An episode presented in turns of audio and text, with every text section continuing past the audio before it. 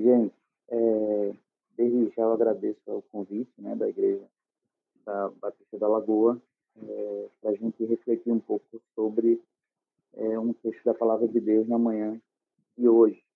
E um texto que vem, vem sendo recorrente na minha vida e que eu venho estudando e, e falando um pouco é um texto que tem lá em 2 Coríntios 10, 13. É o único versículo, mas que ele fala bastante e ele é, nos leva a outras questões.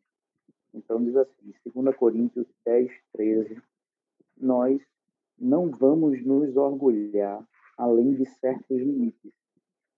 Deus é quem põe os limites no nosso campo de trabalho. E ele nos deixou chegar até vocês em Corinto. Nós não vamos nos orgulhar além de certos limites. É, eu vi agora a oração, né? participei da oração, e a pessoa que orou antes de Udi, não, não decorei o nome, é, falou que Deus nos, nos guie né? sobre os projetos da Lagoa, é, e são vários e vários projetos, e, e que isso seja uma verdade, tá? que Deus possa guiar é, a Igreja Batista da Lagoa em certos projetos e também na questão de ser igreja, tá? no cuidado de não é, haver entre nós né, o orgulho, o orgulho de querer ser é, melhor que alguém, o orgulho de achar que o correto é do jeito que nós estamos fazendo, mas que nós tenhamos a sensibilidade de saber o que é de Deus e o que é nosso, para que nós não possamos cair nessa armadilha, né? Essa armadilha que é a, o orgulho, que é a soberba. A soberba é a auto-enganação que nos leva a entender que somos alguma coisa. É a auto-enganação que nos leva a entender que nós somos alguma coisa. Porque muitas vezes nós nos achamos, é, chegamos a um patamar espiritual, né? e a santidade e a busca pela presença de Deus tem que ser uma constante em nossas vidas, mas essa soberba espiritual, ela é, nos prega uma peça de vez em quando. E aí nós temos que ter esse cuidado de quando chegar num nível de maturidade espiritual, não ter a falsa impressão de que nós somos é, algo ou nós começamos a nos medir pela nossa régua e não pela régua de Deus. Né? Deus, nós temos que medir as coisas, as consequências, é, medir as questões pela régua da palavra de Deus e não pela nossa régua, e não pelos nossos achismos, e não pelo nosso comigo deu certo, com ele tem que dar certo, ou comigo deu certo, com ele vai dar certo, ou comigo foi assim, com ele vai ser assim. Deus trata pessoas de forma diferente. Deus trata algumas questões de forma diferente. Então, nós temos que ter esse cuidado.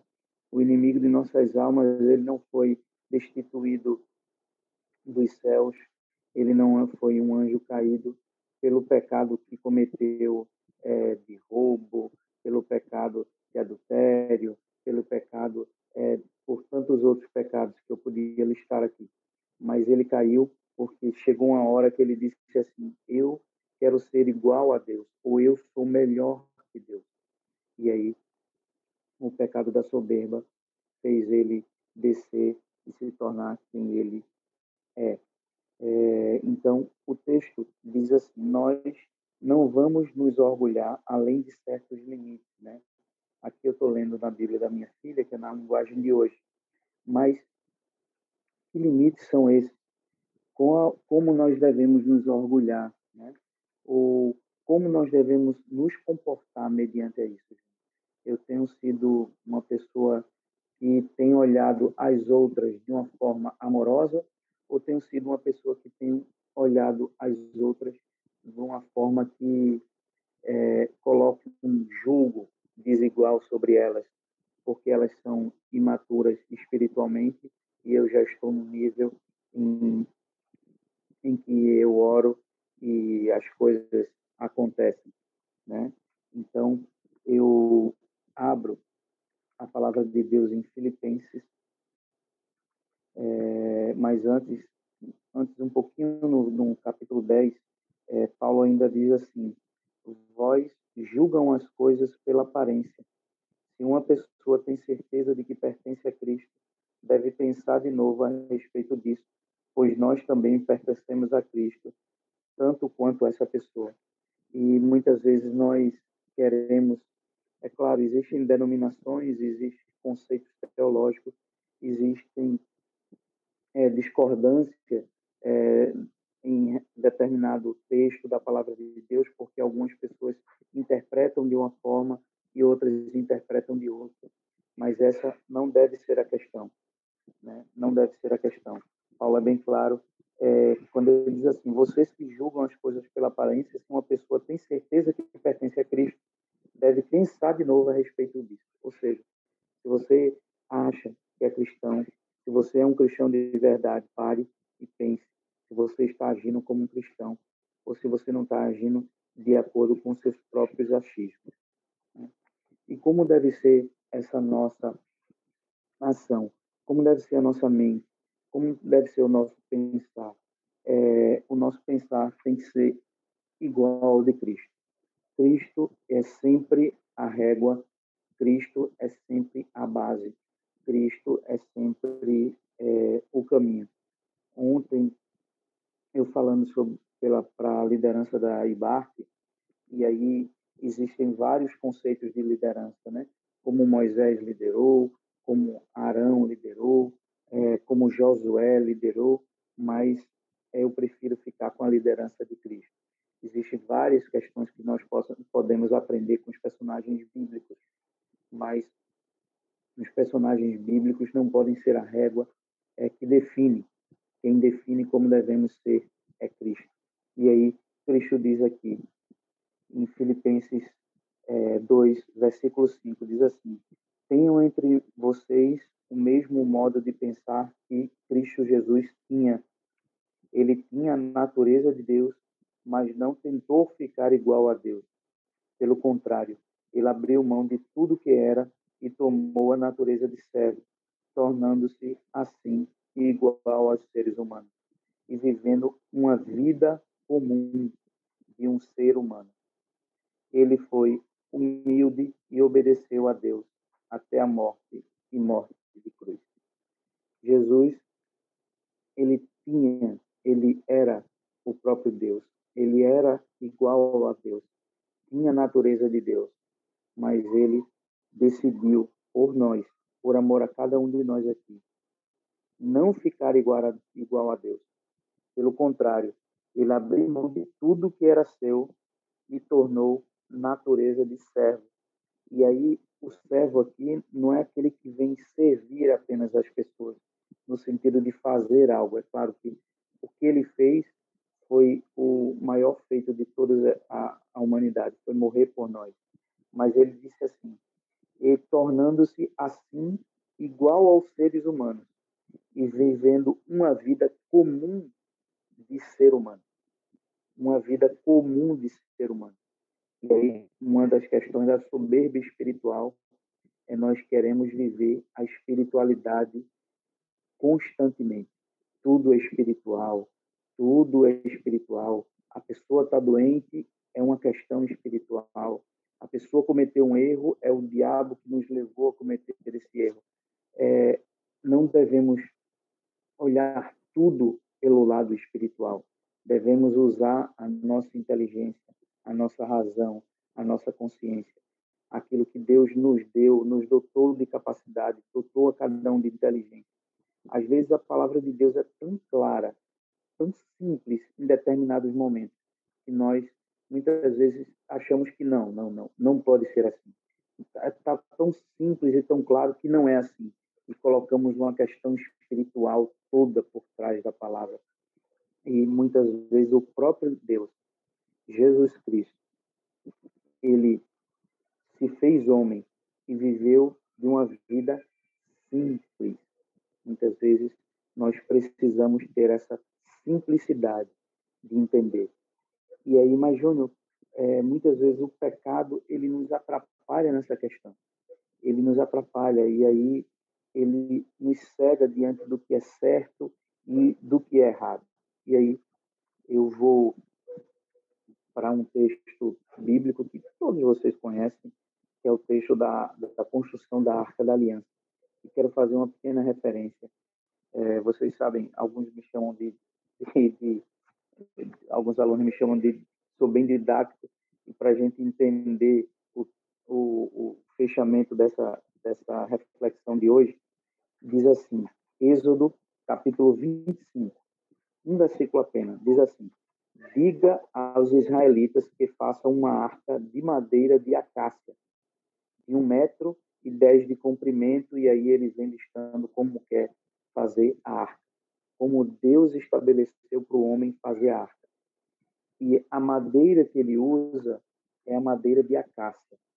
E talvez alguns daqui possam pensar assim: é, nossa, Deus escolheu a melhor das madeiras né, para fazer a arca dele. E não era a melhor das madeiras, meus irmãos. Era a pior das madeiras, a madeira mais difícil de ser trabalhada. Era a acácia. É, se você tiver a curiosidade, assim que acabar a mensagem, você vai lá, coloca no Google, coloca assim, acácia ou madeira de acácia, e você vai ver a árvore de acácia e você vai ver como ela é. Ela é um espinheiro que dá no deserto, seco, dura, dura. Era assim que nós éramos, secos, cegos, duros, cheios de espinhos, cada um de nós. Então, a soberba não deve existir em nós, porque nós sabemos quem nós éramos antes de conhecer. Né? Nós sabemos quem nós éramos antes de conhecer. E aí Deus não nos torna, quando nós conhecemos a Cristo Jesus, Ele não nos torna como o cedro do Líbano, que é uma das maiores e melhores madeiras do mundo. Para você ter uma ideia, o trono de Salomão era feito de cedro do Líbano, o trono de Davi de cedro do Líbano, o trono da rainha da Inglaterra é feito de cedro do Líbano. É, nós não devemos ter essa soberba e querer um trono de cedro do Líbano, mas nós devemos ficar com a madeira de acácia. Nós éramos e nós somos madeira de acácia. Nós temos espinhos nas nossas vidas, erros, pecados, mas Deus, ele quer trabalhar esta madeira para colocar algo de tão importante que Deus escolheu. Tão importante, né? É, para quem tem curiosidade, é, os dez mandamentos estavam ali na Arca da Aliança, não só os dez mandamentos, possivelmente o cajado de Arão e um pouco de maná também. É algo importante Deus quer colocar é, dentro de algo que não tem valor. E é isso. Muitas vezes é colocado algo dentro de nós. Nós, muitas vezes, não temos valor diante de, de, da sociedade, não temos valor diante da palavra de Deus. Quando nos deparamos diante da palavra de Deus, nós percebemos o quão pecadores nós somos. Mas Deus, ele deposita o que há de melhor, madeira de acácia. Nós somos madeira de acácia. Nós não devemos nos orgulhar daquilo que somos, nem queremos ser maior que ninguém mas o que está dentro de nós, o que está dentro de você, é o Espírito Santo de Deus. A partir do momento em que você entende isso, você tem consciência disso, o Espírito Santo te convence do pecado, da justiça e do juízo, ele habita em você. Não para te tornar melhor, tá? não para te tornar melhor, mas te tornar um filho de Deus onde você carrega o melhor. Então, deixe a soberba de lado. Não ache que você é mais que ninguém. Não tenha esse engano. Mas aquilo que você carrega é sim o maior dos tesouros. É a palavra de Deus. Que Deus habite em seu coração sempre.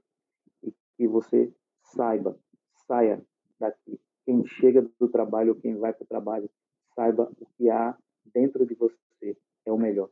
É Cristo Jesus, o Espírito Santo de Deus. possa nos guiar, que o Espírito Santo possa nos guiar, nos guiar no decorrer dessa semana. Que Deus abençoe a sua vida. Deixemos a soberba de lado e tenhamos a certeza que somos madeira de acácia. Não tínhamos valor nenhum, mas aquilo que tem que Deus colocou dentro de nós nos dá esse valor. Deus abençoe cada um de vocês.